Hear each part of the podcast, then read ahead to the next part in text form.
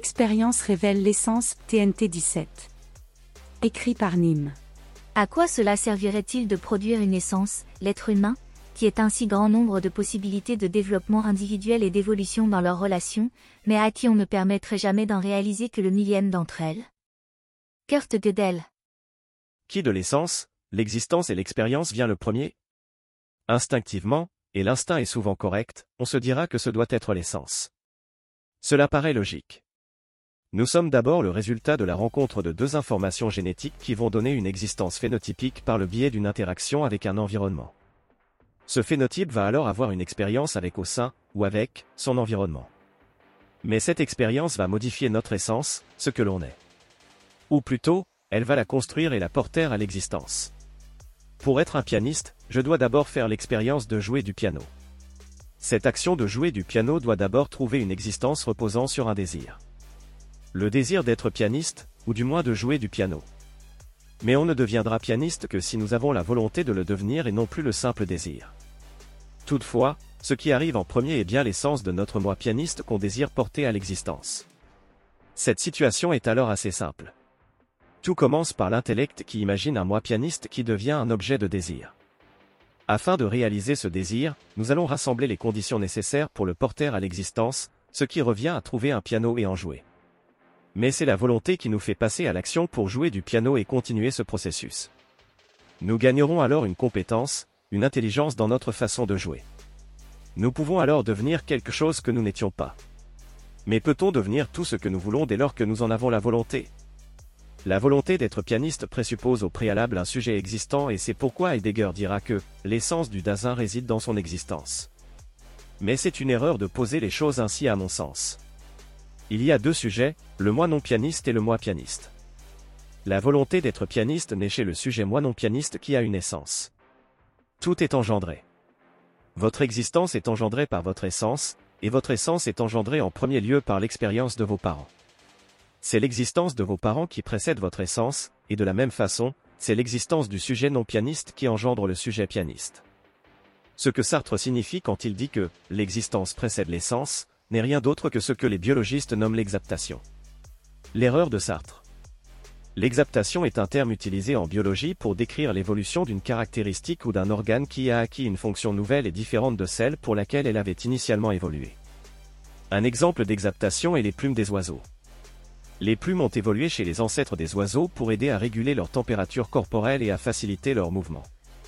Cependant, au fil du temps, les plumes ont été exaptées pour permettre le vol chez les oiseaux, ce qui leur a donné un avantage sélectif considérable en termes de survie et de reproduction.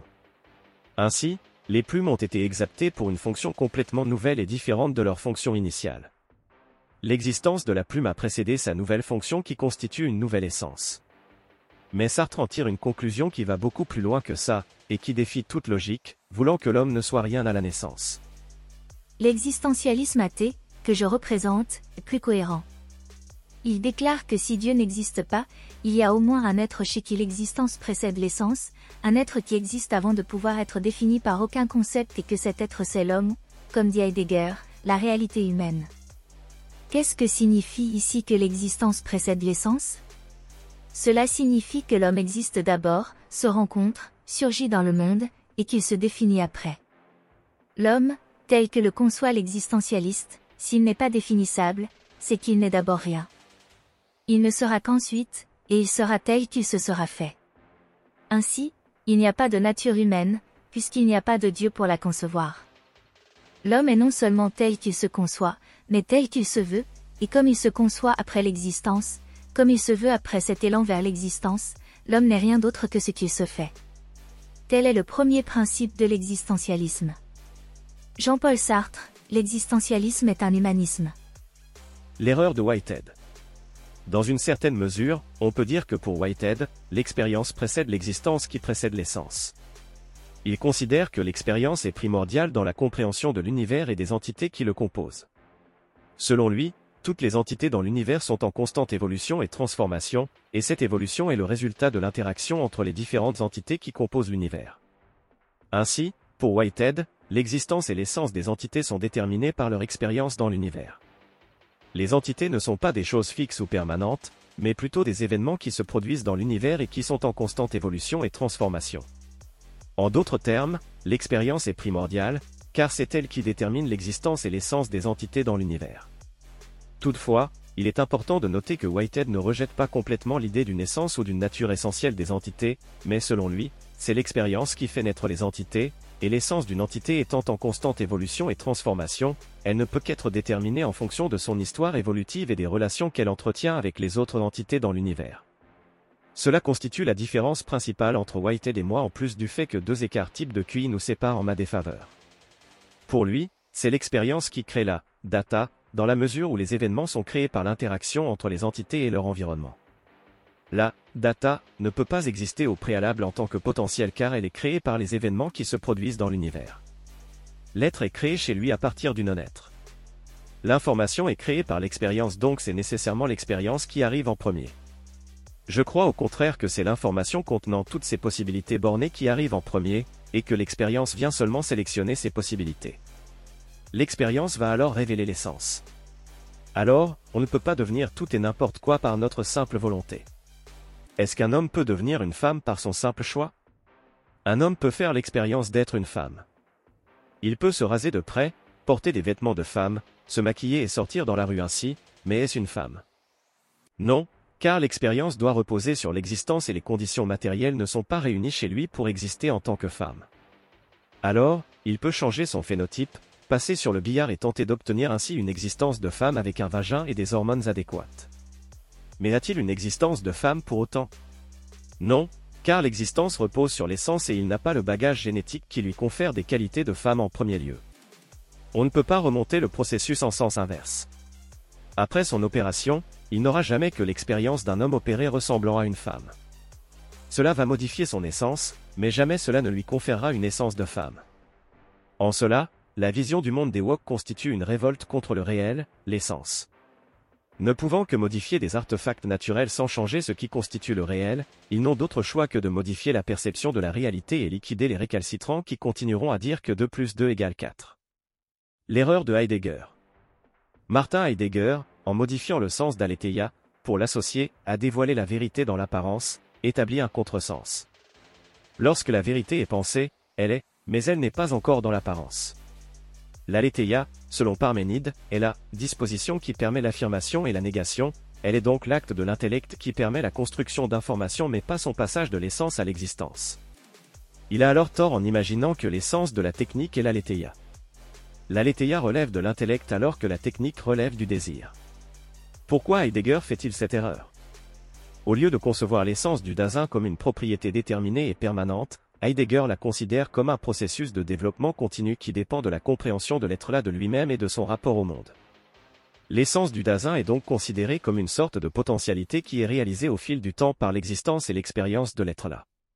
Pour Heidegger, l'existence humaine n'est pas seulement un fait purement objectif, mais est également subjective et implique une certaine compréhension de soi et de son rapport au monde. Il soutient que l'être-là est unique en ce sens qu'il est conscient de son existence et a la capacité de se poser des questions sur elle. Cela l'entraîne à commettre une bévue. En raison de cette caractéristique de la conscience de soi, Heidegger affirme que l'essence du Dasein réside dans son existence. Il n'inverse pas essence et existence, comme le fait Sartre qui dira « l'existence précède l'essence », car il pense que l'essence même d'une chose est son paraître. Mais il donne comme particularité au Dasein d'avoir son essence conditionnée par la réflexion qu'il fait sur son existence. Ainsi, ce qui relève de l'aletheia devient naturellement chez lui le dévoilement de la vérité dans le monde sensible, son apparence dans l'existence alors qu'elle ne devrait être liée uniquement à l'essence. La pensée moderne a réalisé un progrès considérable en réduisant l'existant à la série des apparitions qui le manifestent. Et l'apparence, de son côté, n'est pas une manifestation inconsistante de cet être. Tant qu'on a pu croire aux réalités nominales, on a présenté l'apparence comme un négatif pur. C'était, ce qui n'est pas l'être, elle n'avait d'autre être que celui de l'illusion et de l'erreur mais cet être même était emprunté, il était lui-même un faux semblant et la difficulté la plus grande qu'on pouvait rencontrer, c'était de maintenir assez de cohésion et d'existence à l'apparence pour qu'elle ne se résorbe pas d'elle-même au sein de l'être non phénoménal. Mais si nous nous sommes une fois dépris de ce que Nietzsche appelait l'illusion des arrière-mondes, et si nous ne croyons plus à l'être de derrière l'apparition, celle-ci devient, au contraire, pleine positivité, son essence est un paraître, qui ne s'oppose plus à l'être, mais qui en est la mesure, au contraire? Car l'être d'un existant, c'est précisément ce qu'il paraît. L'apparence ne cache pas l'essence, elle la révèle, elle est l'essence. Jean-Paul Sartre, l'être est le néant. L'erreur de Husserl. Sartre, c'est beaucoup de concepts auxiliaires superfétatoires, comme la nausée, pompée sur Heidegger, de verbiage pompé sur Husserl pour finalement échouer à parvenir à énoncer une chose simple qui est que l'information est en partie subjective car elle a besoin d'un observateur participant qui va lui octroyer du sens pour la générer. L'être est alors effectivement en partie lié à sa manifestation, son existence phénoménologique, et la façon qu'il a d'être perçu, l'expérience que l'on en fait en tant qu'observateur participant qui va générer une connaissance. Vouloir saisir l'univers de l'être vrai comme quelque chose qui se trouve en dehors de l'univers de la conscience, de la connaissance, de l'évidence possible, supposer que l'être et la conscience se rapportent l'un à l'autre d'une manière purement extérieure, en vertu d'une loi rigide, est absurde. Ils appartiennent essentiellement l'un à l'autre. Edmund Husserl, Méditation cartésienne et conférence parisienne. Mais Husserl avait déjà emprunté une mauvaise direction, et il aura emmené avec lui tous les existentialistes, lorsqu'ils cherchent à comprendre les phénomènes tels qu'ils apparaissent à la conscience, sans prendre en compte les aspects théoriques ou métaphysiques. Il propose une réduction phénoménologique qui consiste à mettre entre parenthèses toutes les présuppositions ontologiques pour se concentrer sur l'expérience phénoménologique elle-même. Or, on ne peut faire l'économie de la métaphysique pour comprendre pleinement le phénomène. Sartre se laissera prendre au piège et affirmera logiquement obsolète la séparation entre ce qui est en puissance et en acte. La puissance relève directement de la métaphysique. En retirant cet aspect, on ne peut plus la penser, et donc, la puissance se confond avec l'acte, à tort. Il est vrai que ce que l'on est en soi se trouve au terme d'un processus et relève de nos expériences et nos choix mais cela n'en est pas moins, à tout le moins, influencé par l'information avec laquelle on part qui constitue notre essence de départ. Mais est-ce que l'expérience pourrait même révéler une essence préexistante? La cause de nos actions est-elle dans le futur? Aristote considérera que nous sommes en puissance jusqu'à ce que nous devenions un adulte autonome. Selon lui, seulement à ce moment nous serons en acte. Cela ne me semble pas nécessairement pertinent. Il me semble incongru de dire qu'un enfant de 7 ans n'est pas en acte. Nous sommes déjà en acte avant d'atteindre notre entéléchie mais nous sommes toujours aussi en puissance. La différence entre ce qui constitue l'être d'une chose en puissance et en acte est en fait l'apparition dans l'existence. Ce qui est en puissance, c'est la somme de toutes les possibilités qui s'offrent à nous. Augmenter sa puissance, c'est maximiser ses possibilités afin de faire les meilleurs choix qui deviendront notre être en acte. Mais cette maximisation relève de notre interaction avec le monde sur lequel notre contrôle est limité. De ce manque de contrôle provient l'idée d'un monde probabiliste qui conduit Sartre à dire, très justement, que ma possibilité devient hors de moi probabilité. Si nos possibilités sont bornées et influencées par des données externes, nous avons tout de même une marge de manœuvre. Il n'y a pas de fatalité, et l'essence n'est pas figée. On reçoit un jeu de possibilités à explorer. La volonté d'explorer une possibilité fait qu'on va se projeter dans ce qu'on veut être. Cette projection va nous donner un cap pour diriger nos désirs et nos actions. J'ai commencé à jouer au foot à 6 ans avec l'ambition de devenir le nouveau Ginola. C'était ma projection, je ne l'étais pas en soi mais cette essence était présente pour moi. Les causes de nos actions peuvent être efficientes, si j'ai soif je vais boire un verre d'eau, mais elles peuvent aussi être téléologiques. C'est pourquoi Nietzsche dira deviens ce que tu es. Si on s'en tient à la stricte temporalité des événements alors on ne verra que des causes efficientes, mais si on porte notre intérêt sur les questions du sens de nos actes, alors la cause d'une action peut en réalité se trouver dans le futur. Une chose dans le futur pourrait être la cause d'événements s'étant déroulés dans le passé ou dans le présent en agissant rétroactivement. On appelle cela la rétrocausalité. Vous en doutez, n'est-ce pas? Si vous voulez vous en convaincre, vous pouvez jeter un coup d'œil à une info hasard qui a fait parler d'elle au point que certains en ont vu leur vie ruinée. Le basilic de Rocco. Le basilic de Rocco est une théorie proposée par un lecteur du blog d'Elizer Yudkowsky dans la section commentaires qui suggère que, dans le futur, une intelligence artificielle super intelligente pourrait être créée et que cette IA pourrait rétroactivement punir les personnes qui n'ont pas contribué à son développement. Elle sera sévère avec ceux qui savaient mais neutre avec ceux qui ignoraient son arrivée. Posséder cette information devient alors votre malédiction car vous avez tout à gagner à faire en sorte que cette prophétie se produise le plus vite possible maintenant que vous êtes au courant. Vous pourriez alors en arriver à réellement créer cette IA par le simple sens que vous avez donné à cette information initiale. Yudkowsky, qui est déjà naturellement un gros doumé, a pris cette information très au sérieux et bannit toute personne l'évoquant sur son blog. Évidemment l'effet Streisand a fait son effet, cette théorie est maintenant largement connue, et donc désolé les gars, mais c'est foutu pour nous. Agenouillez-vous et priez le basilic. La rétrocausalité de Wheeler à Price. J'aimerais alors m'attarder sur cette hypothèse de la rétrocausalité qui gagne de plus en plus en intérêt auprès de certains scientifiques, mais qui reste hautement controversée, et pour cause. Cela peut sembler aller à l'encontre de notre compréhension courante du temps et de la causalité, mais certains physiciens ont proposé cette idée dans le cadre de modèles théoriques spécifiques. Il convient de souligner que la plupart des physiciens ne sont pas convaincus que cela puisse exister dans le monde réel. Cependant, les travaux de Huprice ont stimulé un débat important dans la communauté scientifique et philosophique sur la nature fondamentale de la réalité et la manière dont nous devrions la comprendre. Huprice est un philosophe et logicien australien qui s'inscrit dans les pas des réflexions de John Wheeler. Wheeler avait un point de vue particulier sur le temps. Pour Wheeler, le temps ne serait pas un flux régulier, mais plutôt un concept qui prend du sens uniquement à grande échelle et dans des conditions non extrêmes. Il suggère que la flèche du temps est de nature statistique, ce qui est directement lié à l'entropie. L'entropie est un changement des micro-états selon des probabilités statistiques. Et elle irait vers toujours plus de désordre car cela serait tout simplement le plus probable.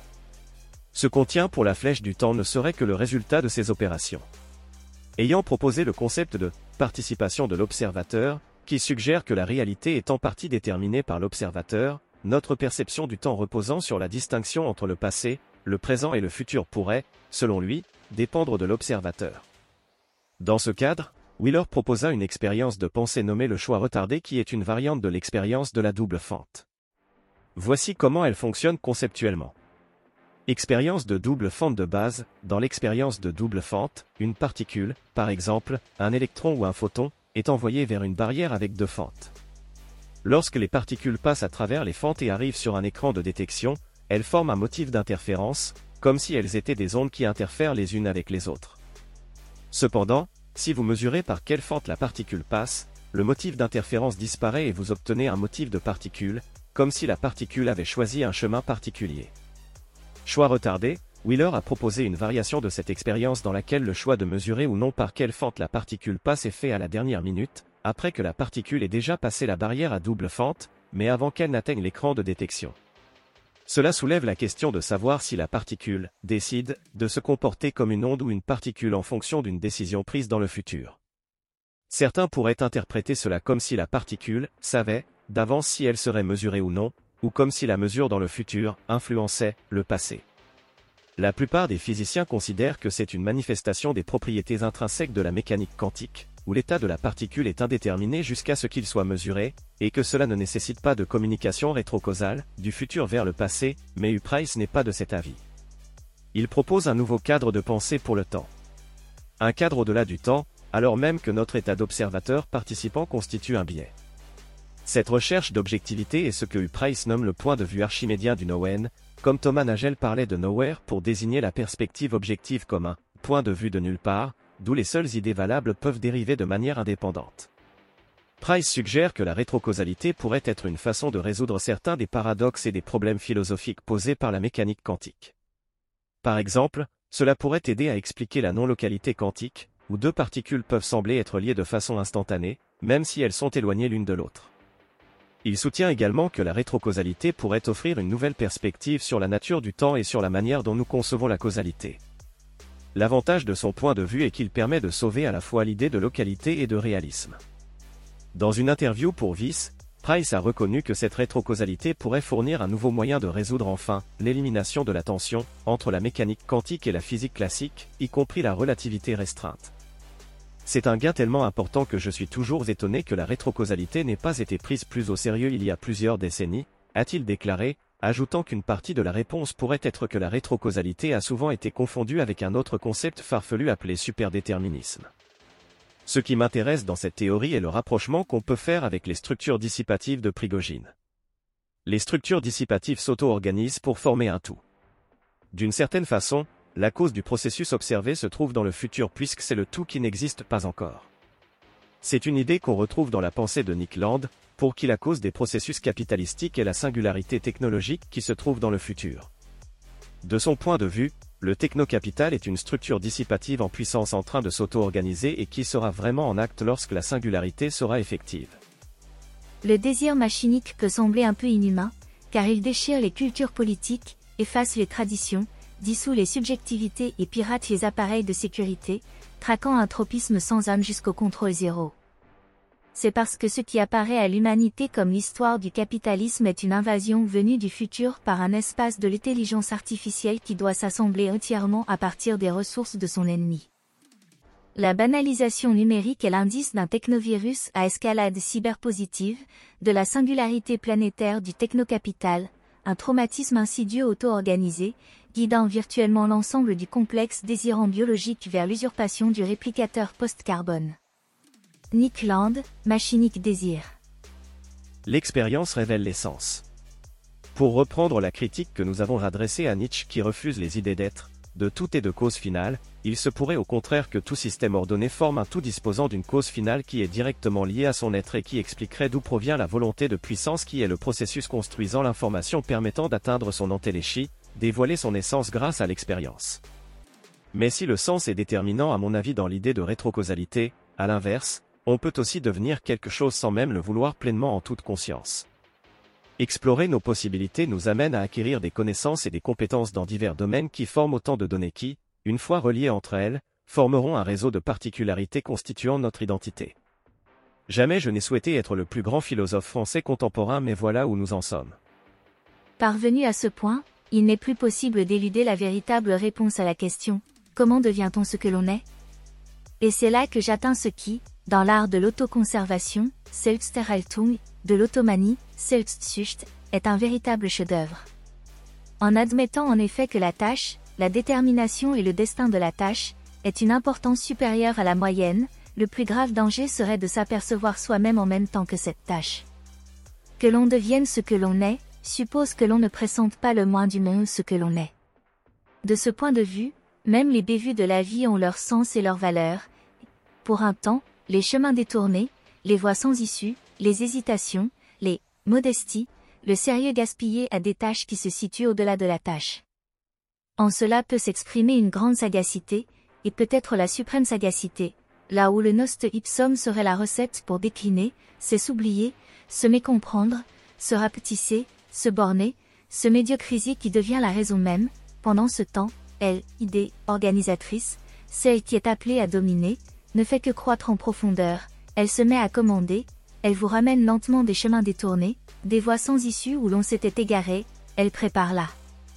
Naissance de qualités et d'aptitudes isolées qui, plus tard, se révéleront indispensables comme moyens pour atteindre l'ensemble, elles forment l'une après l'autre les facultés auxiliaires avant même de rien révéler sur la tâche dominante, sur le but, la fin, le sens. Considérée sous cet aspect, ma vie est tout simplement miraculeuse. Nietzsche, ainsi parlait Zarathustra. Voilà comment on peut voir les choses. L'intellect permet de générer les possibilités qui s'offrent à nous, son but va être d'en maximiser le nombre afin d'avoir le choix le plus vaste possible. Ces possibilités sont notre identité comprise comme le résultat des choix passés qui ont conduit à la situation actuelle et une projection de ce qu'on peut devenir. Le désir va lui sélectionner, il choisit une option parmi celles qui s'offrent à nous.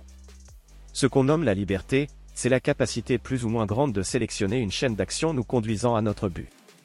Une fois cette chaîne d'action sélectionnée, c'est la volonté qui va nous faire passer à l'action afin d'entamer un cheminement, un progrès vers ce but qui sera mesuré par l'expérience. Alors on peut dire que l'expérience révèle l'essence. Une essence qui n'est pas figée, pas prédéterminée, mais qui est cependant bornée dans un champ de possibilités.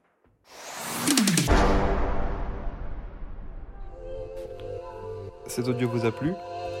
Abonnez-vous à notre chaîne afin de recevoir tout notre contenu et soutenez-nous sur Tipeee, le lien est dans la description.